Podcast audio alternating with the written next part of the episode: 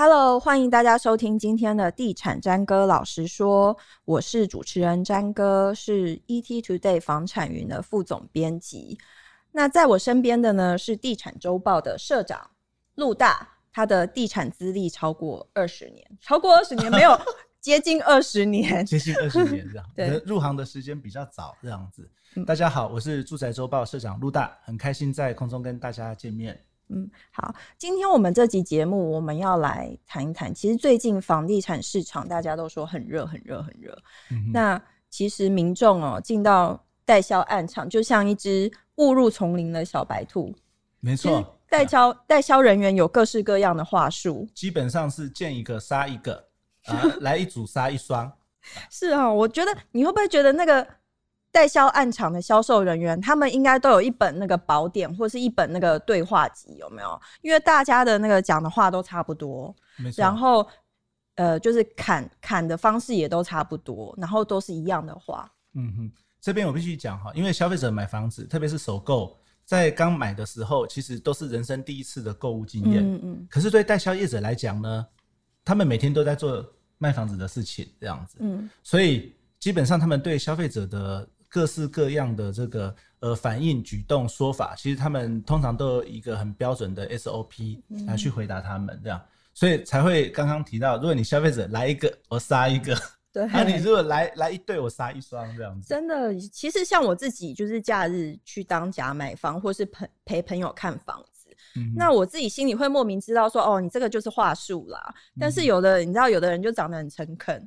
或者长得就很老实，呃、你会想说真的是虚实难分呢？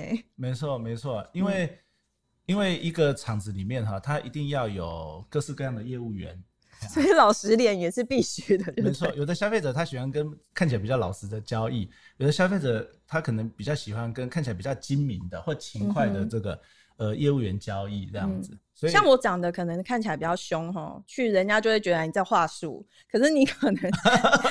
你可能就是你，你看起来比较老实，嗯、还戴个眼镜这样子。你的意思是说我们是消费者，还是说我们是卖？卖就是我们是卖房子的、啊。哦，如果是我们是卖房子的代销，那我们两个合作哈，应该是消费者应该是没有办法抵挡的。为什么？不管他选哪一个，我们都可以解决他。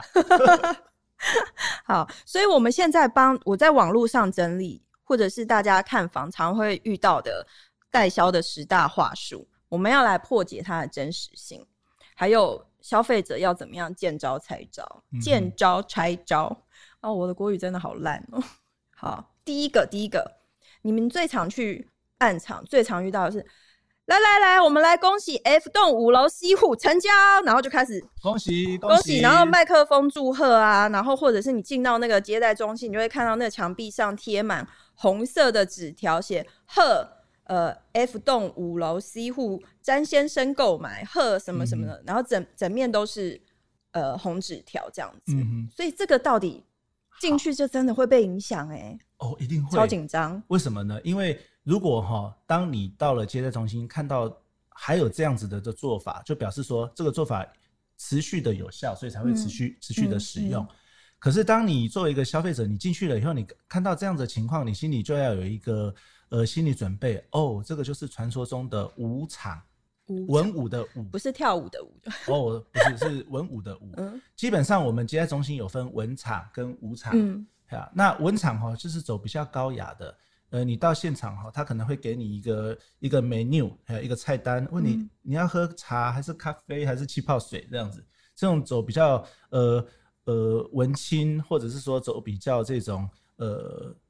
高质感，哎，高质感的，这是文场。嗯，那武场的话，它的很典型的就是你一进去，它那个音乐可能是放比较轻快的音乐，或者说你一进去，你就可以看到哈，它有大大的这个呃模型，然后旁边可能就贴满了一那个红色的那个、嗯、呃贺或售出这样子。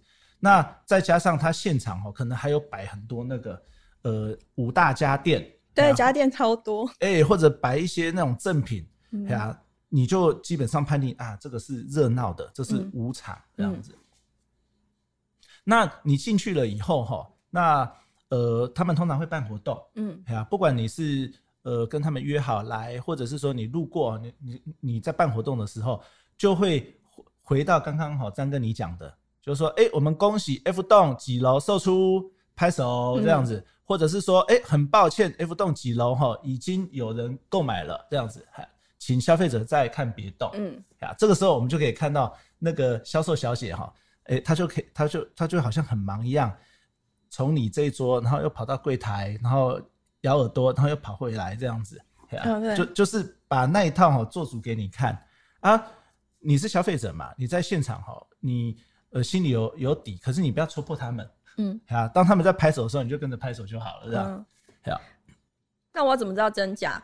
嗯，硬跟他说，比如说刚刚说 F 栋五楼 C 户，哎、欸，我要 F 栋，我真的好想要 F 栋五楼 C 户，硬戳破他。可以哦，如果哈，如果你当下没有呃刚刚性需求，或者是说你当下没有要买，可是你又很想陪他们玩玩这一套的时候，你就可以跟他要求说。哎、欸，我就是喜欢那一栋，嗯，呀、啊，你能不能求哈，刚刚那个卖出的卖转卖给我这样子，呀、啊，然后你把这球丢出去了嘛，就看他怎么接招这样子。嗯、可是前提是什么呢？前提是你当下没有要买，嗯，呀，如果你当下要买，他可能觉得你来乱的这样子。所以真的是坐在那边就什么心头要俩好点，是不是、呃？我想绝大部分的消费者哈，平常哈没有事不会特别去看房子，嗯，呀，或者。不会特别去接待中心，嗯、那会去接待中心看房子，基本上哈，通常都是隐隐约约开始动了那个买房子的念头，嗯，所以那个卖方哈，他就是知道你已经有动了买房子的念头，嗯，他们才开始对你做销售，嗯哼，对啊，啊，希望你能够怎么样呢？冲动型购买，嗯，对啊，所以他们会营造那种很热烈的环情情境，然后很营造说哦，现在很优惠的一个、嗯、一个。呃，方式，甚至说你今天下定我就送什么送什么，或价格有什么样的折扣，嗯、都是要诱导你做出冲动的那个决定。嗯哼，他会告诉你，你今天下定，我们这个活动只有今天哦、喔，你今天下定我就送你十大家电，我你今天下定我就送你就你就可以抽一台车。没错，而且现场可能真的就在办活动，在抽东西了这样子。嗯、所以我的看法是这样啦，如果你当下有。呃，刚性需求，甚至哈，你可能呃有要有购买的这个意思的时候，还是建议你不要当场就下定，因为你如果今天是第一次来嘛，第一次来，你有购物的需求，就代表说你还必须要去其他的案场上哈，去真的是货比三家，你再出手，嗯，不然你在这个冲动型购买之后，有可能是你这辈子很容易会造成你这辈子最冲动的一次错误的决定。包 包括结婚之类的，结婚生小孩有可能啊，那也是冲动。嗯嗯，好，那你看哦，比如说你现在就是好，你不动如山，他怎么洗你，你都觉得哦无所谓。这时候销售小姐来咯，她会说：“哎，妹妹哦不，帅哥，你想想看，嗯、我们现在这个哈，你刷卡先留保留你的位置，十万、嗯、刷卡就能买房了。”嗯哼，所以刷卡就能买房这句话，真的又是一个诱因了。我认为哈，那个刷卡买房，基本上你要看他刷卡买房的之后的条件，嗯，哎，之后的条件。那在二零一六年左右哈，那个时候就开始流行一个新的做法，叫做什么呢？叫做呃工程零付款。嗯，啊，换句话说，你在当下你可能只要刷十万，你就可以保留这一户。嗯。然后呢，你来签约的时候，你可能只要付总价的五趴，嗯，啊，你就可以跟他签约了，嗯。然后剩下的这个十五趴到二十五趴，是你到交屋的前一刻要对保的时候，嗯、你才你才要拿出来，嗯，啊，这个这样子的做法，其实对消费者而言，特别是财力有限的首购型的消费者，其实是一个很高的诱因，嗯，确实是非常高，嗯，很多那个消费者哈。任凭哈那个之前呃他的观念多么正确，或者是说任凭他之前守守身如玉哈是多么的这个、嗯、呃呃呃坚持，可是后来都败在这里。刷卡，哎，败在刷卡，为什么呢？因为那个诱因实在是太有吸引力了，这样子。嗯嗯嗯、可是在这里面，我认为只有一个前提，你才能这么做。嗯，你的财力要能够支支撑得到你交屋的那一刻。嗯，如果你的财力，或者说你预期的收入没有办法支撑到你交屋的那一刻，因为你之后要拿十五趴到二十趴出来哦。哎、欸，好，那我们来举例，就是比如说我以一千万的房子来买，刷卡刷卡买房有多可怕？好，如果我们买一千万的房子，嗯、然后建设公司说你只要五趴，嗯，刷卡五趴，也就是说五十万，你就可以跟我签约，嗯，然后剩下的这个十五趴到二十趴这样子的金额哈，是到交屋的时候哈，你再付，中间工程零付款，听起来非常的诱人哦，为什么呢？连连我也想下去投资这样子。嗯可是你如果是自住的话，你要交屋，你要特别小心。为什么呢？因为这里面隐藏了一个风险。换句话说，你有一百五十万是要在交屋的时候要拿出来。嗯，那如果是一百五十万，距离你交屋的时间有多久呢？就要看它的工期。是，通常我们如果抓二十个月的话，嗯，二十个月一百五十万，这样子你每个月你差不多你要拿十几七万五，呃，七万五出来，嗯，七万五出来，那如果它的工期再短一点，呀，它大概一年出头，或者说还一年半，他就可以交屋的话，那你可能每一期哦，你要拿出将近十万，嗯，呀，而且它还不是算月哦，嗯，很多消费者会认为二十期是二十个月，嗯，很抱歉哈，这里不是，二十期是根据它的工期的那个速度，呀，这边就就回应到哈，就是说，它如果盖的稍微快一点。你可能两个月你要缴三期哦，嗯，啊，所以那个一般消费者哈，在这个地方就会觉得压力比较大，所以他们就会对什么呢？就会对那个工程零付款啊，就觉得哦好轻松，我中间都不用付钱这样子。可是哈，天下没有白吃的午餐，对，还是要存钱。你到最后一刻，你是整批都要拿出来。所以我在这边，我强烈的建议，呃，首购型的消费者，你。看到这种哈五趴哈就可以签约的，你要去想说，我能不能交屋？嗯，我如果在小五的那一刻我拿不出那么多钱来，你可能就是到时候的所谓的断头，嗯，断头的那个族群哦。嗯哼嗯，哦，我是那个万恶的跑单小姐在销人员，我现在听到这个，哎、欸，这个消费者很难洗耶，然后我就想说，好吧，那我现在要告诉你，我跟你讲，你不要担心贷款。嗯哼，我们我们可以帮助你贷到九成哦，九成，这个就是另外一个那个销售的陷阱，这样子。嗯，怎么说呢？因为一般的房屋贷款哈，通常是八成，嗯，对啊，有七成五到八成，我们抓八成好了。那如果是所谓的九成贷哈，因为银行不太不太走这个九成的这样子的呃贷款额度，所以那个那一层是谁在付呢？是建设公司的公司贷，嗯，是公司贷。公司贷是什么概念呢？公司贷的概念就是说，当你交屋贷款了以后，银行还是贷给你八成，呀，可是你只要自备一层的资金，剩下的那一层是谁给你的呢？是建设公司帮你带电的。对，换句话说，当交屋了以后，前面两年到前面三年，你要利用银行的宽限期，呀，只付银行利息，不付不付本金。嗯。这两年到三年，你要优先去还建设公司的公司贷。对，虽然建设公司说是无无息的。对，如果建设公司贷你一百万，嗯，对啊，你两年要把这一百万先还给建设公司，两、嗯、年二十四个月，一百万，你每个月还要五万多块给人家。对，对啊，嗯，所以这对那个一般的首购型的消费者而言。只是甜在前面，苦苦在后面。嗯，好，等到你两三年还完了建设公司的公司贷以后，很抱歉哈，那个银行的宽限期宽限期也过了，到期了这样子，对啊，除非你有本事转贷，嗯，再去弄一个宽限期，这时候你就要开始还银行的本利了，嗯，对啊，所以我在这边呼吁消费者哈，如果你没有特殊的情况。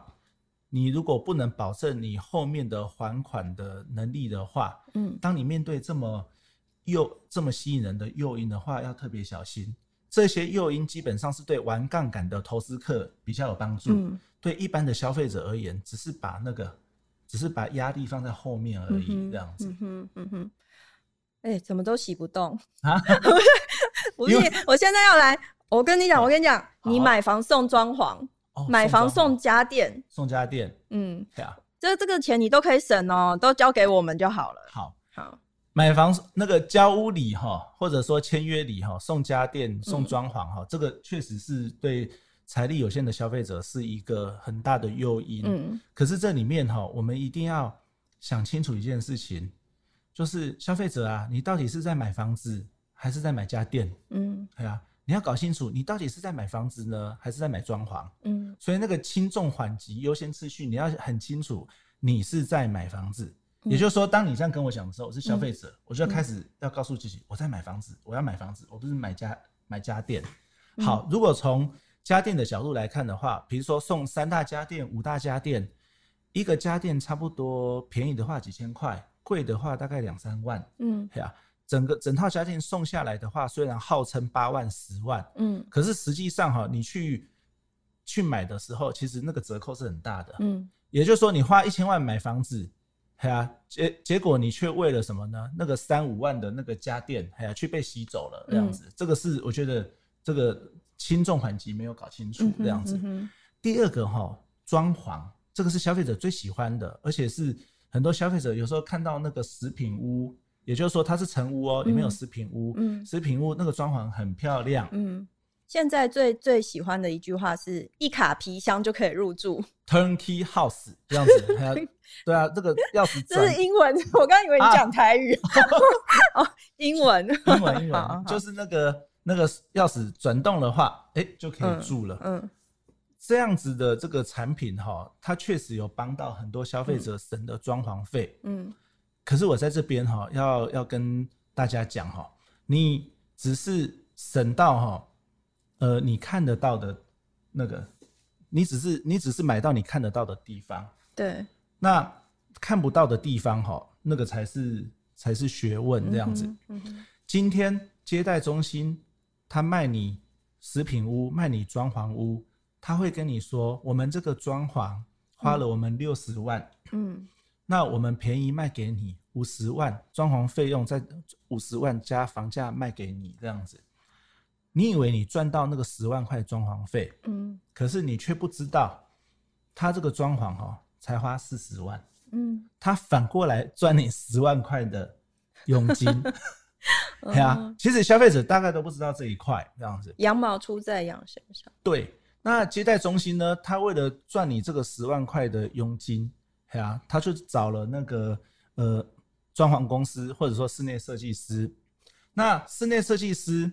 他在这里面，他也要赚钱，嗯，啊，又要被那个接待中心现场抽抽一手这样子，所以他一定是在这个材料，或者是说在他的一些你看不到的地方，啊，他会去做 cost down 省钱的事情。所以，如果消费者你是首购型的消费者，你买了这个装潢屋之后，嗯，呃，你可能要有一个心理准备，这个装潢屋可能你可以撑个三年五年没问题。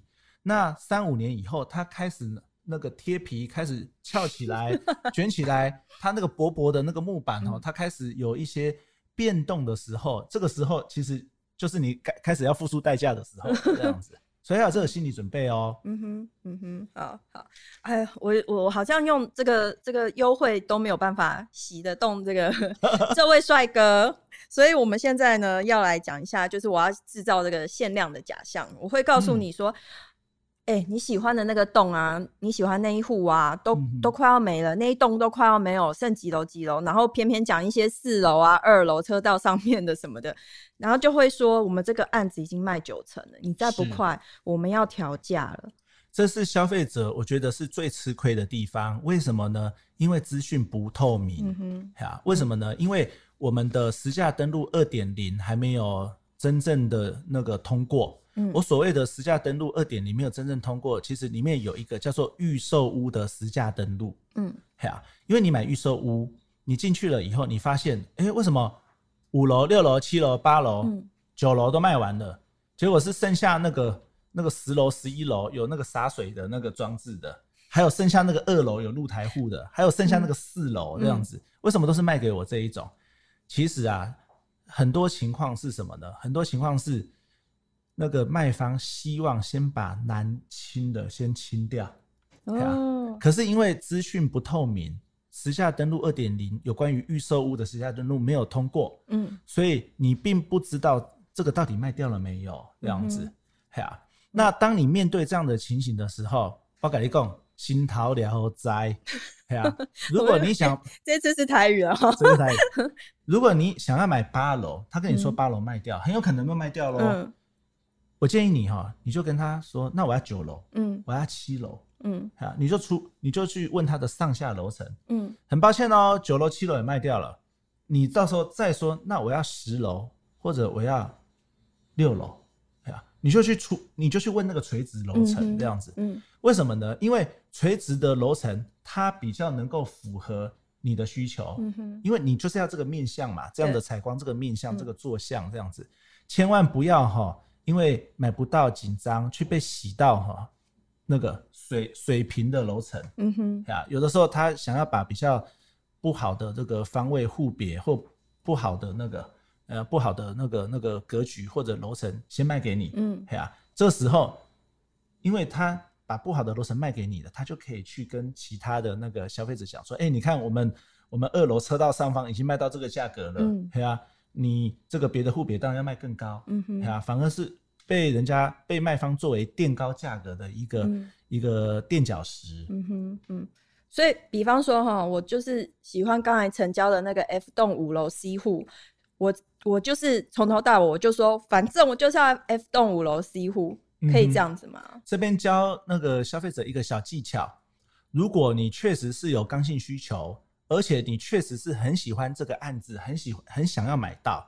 而且你又非买到这个楼层这个户别不可的话，你就直接把球发给那个小那个销售小姐，嗯、你就说我就是要这一户，嗯哼，呀，你问他要不要转卖，嗯哼，呀，嗯，然后你就走了，你就走了这样子，呀，真走还假走？他真走，他真走。他在后面喊说，哎、欸，他会放你走，因为他已经说这个卖掉了，嗯，呀。如果这一户他没有卖掉，他只是做做样子，约莫大概在一个礼拜以内，他找不到其他的买家的时候，嗯、或者是说其他的买家出的价格不好，嘿，不好的时候，他会回头问你，就说：“哎、欸，那个那个詹哥，我们的这个你上次那个户别刚好哈，刚好他那个买家哈，刚好因为什么原因他退掉了，那你要不要再来看一下这样子？哎、欸，这个时候你就要到你的户别了。”嗯，如果确实他真的卖掉，他没有办法卖给你，可是因为你是准买，嗯，因为你已经你都已经那个保那个你都已经打定主意我要买我要买这个案子了，嗯、你是准买，他为了要卖跟你成交，他会想办法在他的上下楼层想办法挤一户给你，嗯，因为你是准买这样子，嗯、那如果你没有准买的话，哈，你就你可能就随便出个巴拉价，那、嗯、他他就请你回去了，那。大家轻松愉快，也没有压力，这样子。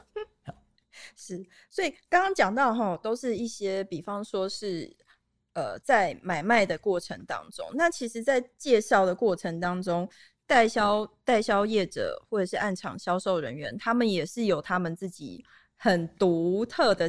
就是介绍的方式，比方说最常发生争议的是，他们会说：“呃，我跟你说这个案子哦，到捷运站啊，或者到什么车站什么的，大概就是三五分钟的距离。”嗯，真的是三五分钟吗？有的案子我走路还是我腿比较短，真的都要走到十分钟哎。嗯哼，而且这三五分钟它没有注明哈，是早上还是中午还是晚上还是深夜凌晨哈。这个地方哈，确实会产生一些消消费那个认知上的争议。嗯，我在这边哈会强烈的建议哈，我们卖方哎，我们卖方这样子，呃，以后在做这种标示的时候，这种这种基本上叫广告物哦，嗯，这是广告内容，嗯，广告物的标示的时候，为了避免消费的认知上的争议，最好就是用距离来取代时间。因为距离是度量衡，是最没有最没有争议的，可是时间会因人而异。嗯、那万一发生消费纠纷，到了公平会或消保官那边的话，通常会以消费者的认知为为准哦。嗯，啊，这个部分的话，其实是对业者哈不利的。嗯，啊，那消费者在买房子的时候哈，如果看到说哦，我们距离，比如说我们距离那个南港五铁共购车站十分钟。嗯那你要问清楚哦，是多少公尺或多少公里？嗯，十分钟可能就是到公里了，这样。是走路十分钟还是开车十分钟？他通常通通常会说车程十分钟，这个时候你就要很很清楚的邀请他说啊，那是多少距离？嗯，多少距离会比较精准这样子？嗯嗯哼，OK，好，那比方说除了捷运站这个呃或者是车站这些话术之外，还有一个是还蛮常见的，比如说他会说，我跟你讲这这个地方未来会有什么线，什么捷运线经过，oh. 或者是会有什么轻轨。然后呢，会有影城、有百货，或者是我跟你讲，这边有双语小学会来，嗯、然后就给你一张地图，上面就有框那个双语小学在这边，然后、嗯、呃捷运站在这边，然后这个基地在这边，嗯、然后呢会会告诉你哦，现在比较常用的，我跟你讲护国神山要来了，你买这边绝对增值，这样子。呃呵，这是愿景，我们讲的愿景哈、嗯。呃，同样的，这个也跟这个。广告物哈会息息相关。嗯，如果作为一个消费者哈，当业者在跟我讲这些愿景的时候，呀，我会跟他说：“哎，这个是新闻报道，还是说政府的公文书？嗯，确实有这些东西。通常啦，通常哈，那个现场的呃销售会跟你说啊，这是新闻报道。我跟各位，我跟各位报告哈，新闻报道这个里面，因为新闻它有时效性。”啊，它有那个 timing，那个这种时效性，所以很多很多的公共建设或愿景工程，它只是在一个呃前期的规划阶段，嗯，它中间会有一些变数。啊，如果是新闻报道的话，哈，这个这个可能消费者，我怕你说，如果是新闻报道，可信度很低。不是不是不是，哦，好险。对对对，如果是新闻报道的话，因为它还会有变数，它是在进行中的这样子。如果是政府的公文书这样子，它它会比较有一个依据。嗯哼。所以如果是消费者的话，再到现场，如果他有秀出这种愿景图，比如说在他的地图上面有秀那个虚线的那个轻轨啊，或者捷运的位置，嗯，或者是说圈起来，这个是文中一、文小一，圈起来说哦，这边是学校，嗯，你就要问他说，那有没有政府的公文书可以来佐证的？嗯，嘿啊，如果没有的话，哈，我。建议宁可当没有，为什么呢？因为如果政府的公文书都还没有出来的话，就是表示说你要看到这样子的设施或公共建设，那可能都是好几年、好几年以后的事情。嗯，真的，就是我有一个朋友，就是看某一个从化区里面，他会有一个双语小学，所以就带着孩子搬进去，结果他孩子都国中了，连双语小学都没念到，就直接国中了，所以就是真的是。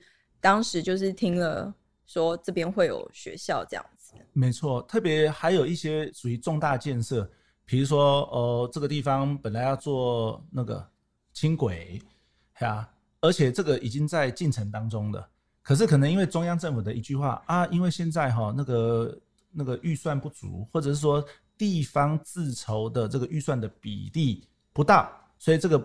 这个建设可能就暂时被搁置了，嗯、这样子、嗯。你看，这个都是在进行当中会有变数的，这样嗯。嗯。而且我们要知道一点哦，就是我们盖捷运的速度没那么快，哦、对不对？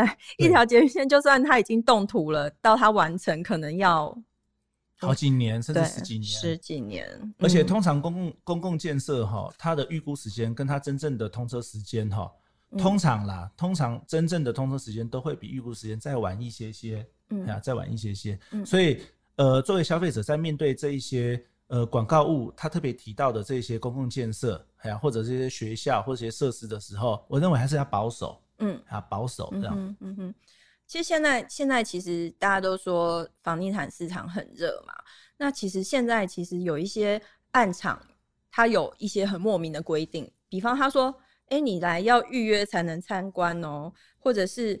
哎、欸，就像我前一阵子陪一个朋友去奇岩从化区看房子，哦、oh.，那对，那进去它它是一个四房的产品，嗯、那我们车子到车道那边，那警卫就走出来了，警卫说：“哎、欸，我们这个是四房哦。”然后就看看我们这样，因为看起来年轻，年轻 年，然后他就说这是四房哦，那我们就说：“哦，对啊，我们要看的是四房啊。”他就说：“好好好，那你下去。”就是停下那个停车场，停下停车场之后，里面的接待人员又走出来了。他说：“哎、欸，我们这是四房哦。”然后我们就会说：“呃，哦，对啊，我们要看的是四房这样子。嗯”然后他就是感觉那接待人员就是爱接待不接待啦。嗯。然后就是在后来在下车之后，他就看我朋友因为蛮高的，他就说：“哎、欸，那我们这个楼高，就是我们里面那个空空间，可能它的挑高是大概只有三米哦。啊，你这身高这么高，我可能没有办法让你看这样子。那或者是说你，你你今天看了这一个案子，你可能我们同一个呃从化区里面还有另外一家同一家建设公司的另外一个案子，你就不能看。所以我就想说，现在的代销公司他们其实有很多莫名的美美嘎嘎。嗯哼，对，嗯哼，我姑且把这个称之为装神弄鬼。为什么呢？因为有一些案子哈，特别刚刚你提到的四房，嗯，四房可能因为总价略高的关系，对。他开始在挑客人，嗯，啊，那凭什么挑客人呢？凭的是现场销售哈，他的个人的判断，嗯，那也许会判断错误哦，嗯、这样子，啊，那这个是现在哈普遍哈消费者会面临到的一个现象，因为最近买气还不错，嗯，那。不仅仅是你刚刚朋友的这个要看四房会遇到类似的问题，嗯，就连首购哈也会遇到类似的问题哦。嗯、有些首购是路过的，他看到那个接待中心有灯，好像有人，呃，外面也有停车，就他就路过就要进去看，结果那个呃接待人员或者警卫问他说：“你有没有预约？你要找谁？”啊，如果他回答不出来，或者是说那个呃他没有预约，那接待中心可能就会婉拒，嗯，那。是现在才会有的，这样、嗯、之前比较不会有这样的情况。嗯，第一个就是我们刚刚讲的，这是他会有什么？为什么会有这种情况？是假鬼假怪这样子，装神弄鬼这样。嗯，第二个原因是什么呢？第二个原因是，呃，这个销售哈，他可能有其他的这个呃事情，他要去处理。我们是突然来的，他可能是想要赶快赶快请走，他他可能是。之后他有重要的客人，约约好的客人要要处理这样子。不过哈，不管是什么原因，来者是客，嗯，对啊，这个基本的礼貌，或者是说服务业该有的一个一个一个态度哈，我我觉得要拿出来，特别是这种高总价的，嗯，对啊，绝对不能让消费者有不好的感受，这样，嗯嗯，是啊，那个那个真的蛮傻的，因为后来那个朋友他就去买了天母的房子，他真的不是也不是买不起。哦，他是实力派的 啊，对啦，对。Uh huh. 然后后来呢，接下来我们要讲的就是，其实现在很多暗场都会出现一个广一个很大的标语，写不二价销售。哦，不二价销售是真的不二价吗？通常百分之九十九点九都是假的，百分之九十九点九希望它是真的这样子。呃，我必须要讲哈，不二价销售基本上是对消费者最好的保障。为什么呢？嗯、因为有的消费者他会很会议价，嗯，有的消费者他他就是很勾引，他他不太会议价这样子。嗯、不二价销售可以确保哈，确保不同的消费者他买到的价格是很接近的。嗯，这本来是一个很利益良善的做法，甚至政府应该要规定现场要定出不二价的这样子的规范。嗯，可是呢，实际上我们看到的现场的不二价，它并不是把真正的。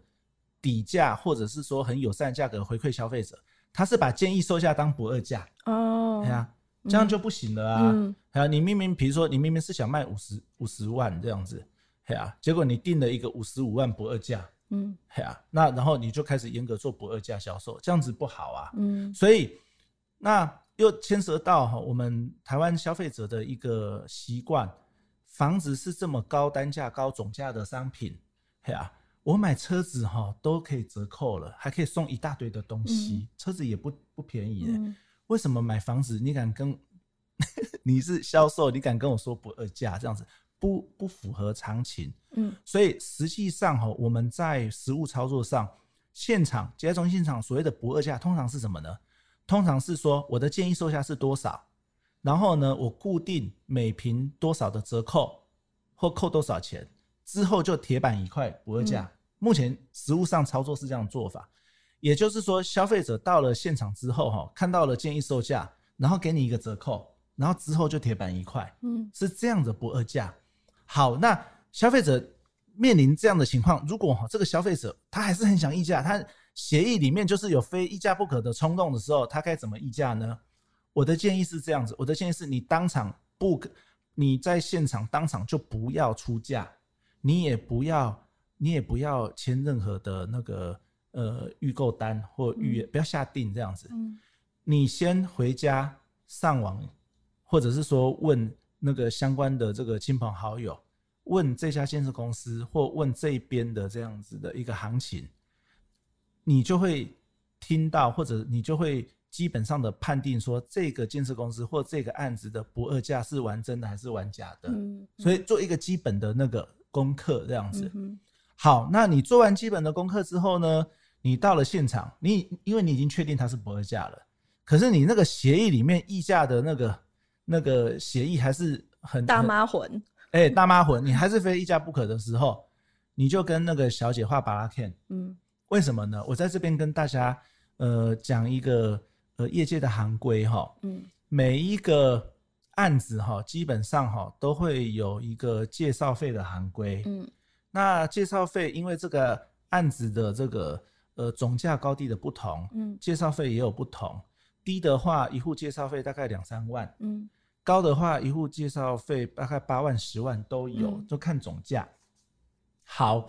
那如果这是一个首购产品，那基本上我们会认为这个案子的介绍费的额度通常大概就三万上下，呀，也也就是说，你如果真的要议价，呀，你就狠狠的跟他出个三万到五万的这个议价的幅度。三万到五万是狠狠的吗？为什么呢？因为他已经是不二价的哦，他已经不二价了，他还是不让了，就对了，对，他已经是铁板一块了，嗯、所以你去跟他议十万二十万。他没有办法成交，嗯、他只能放你走。我都觉得他是在演戏耶，所以是真的没有办法。有的案子真的是铁板一块，嗯。可是你如果真的还是很想议价的时候，你就出到那个那个销售人员，他知道你是准客，他很想要跟你成交，可是就差这个三五万。这时候神奇的事情可能就会发生了，嗯。为什么呢？因为接待中心因为三五万而放掉客人，这个是不明智的行为，嗯。对不对？对，因为来客成本很高，哎，嗯，嘿啊，现场管销成本很高，水电费啊、人事费都很高，哎，嘿啊，为了这个三五万，他去放掉你这个客人，对他而言基本上是一个伤害，嗯，啊，是个伤害，所以他会为了这个三五万，为了要留住你，他会想办法跟你成交。至于说成交的那个那个条件，因人而异，嗯，有的时候是什么呢？他用送多送家电那个什么方式。去成交，可是那个价格还实价登录的价格还是维持在他希望的那个不二价的价格。嗯，嗯，有的时候是怎么样呢？他就干脆把这个介绍，利用那个介绍费请款的程序，说，哎、欸，你弄一个人头过来，到时候介绍费转给他，表示说这案子是他介绍的。嗯，也就是说这个这笔钱还是回馈到你，回到消费者你的手中这样子。嗯，讲了这么多，只有一个原因是，他真的是不二价销售。嗯哼，嗯哼。啊，教太多了，我会被那个代销业者搞不会的。好，最后哈，其实代销业者最常讲的一句话是说：“你你的价钱，我去跟建设公司讨论一下。”哦，这个这个是他真讨论还假讨论？这个是标配哦，而且 建设公司的老板也会跟他演这一段哦。嗯，通常的标准的做法，我在这边解析跟大家听。嗯，今天你出价了，然后现场的。接待小姐觉得很为难，她会在你面前觉得很为、嗯、为难，眼为难，她会很为难。嗯，然后她说：“你等我一下。”然后她到柜台去。对，这个时候假拨电话。先她先到柜台去。嗯嗯。这时候你会发现，那个柜台的经理会破口大骂这个消费者，呃，这个这个小姐。他们好会演哦。然后这个小姐就会哭丧着脸，可怜兮兮的来来来跟你说：“真的不行。”这种演员训练班到底哪里有啊？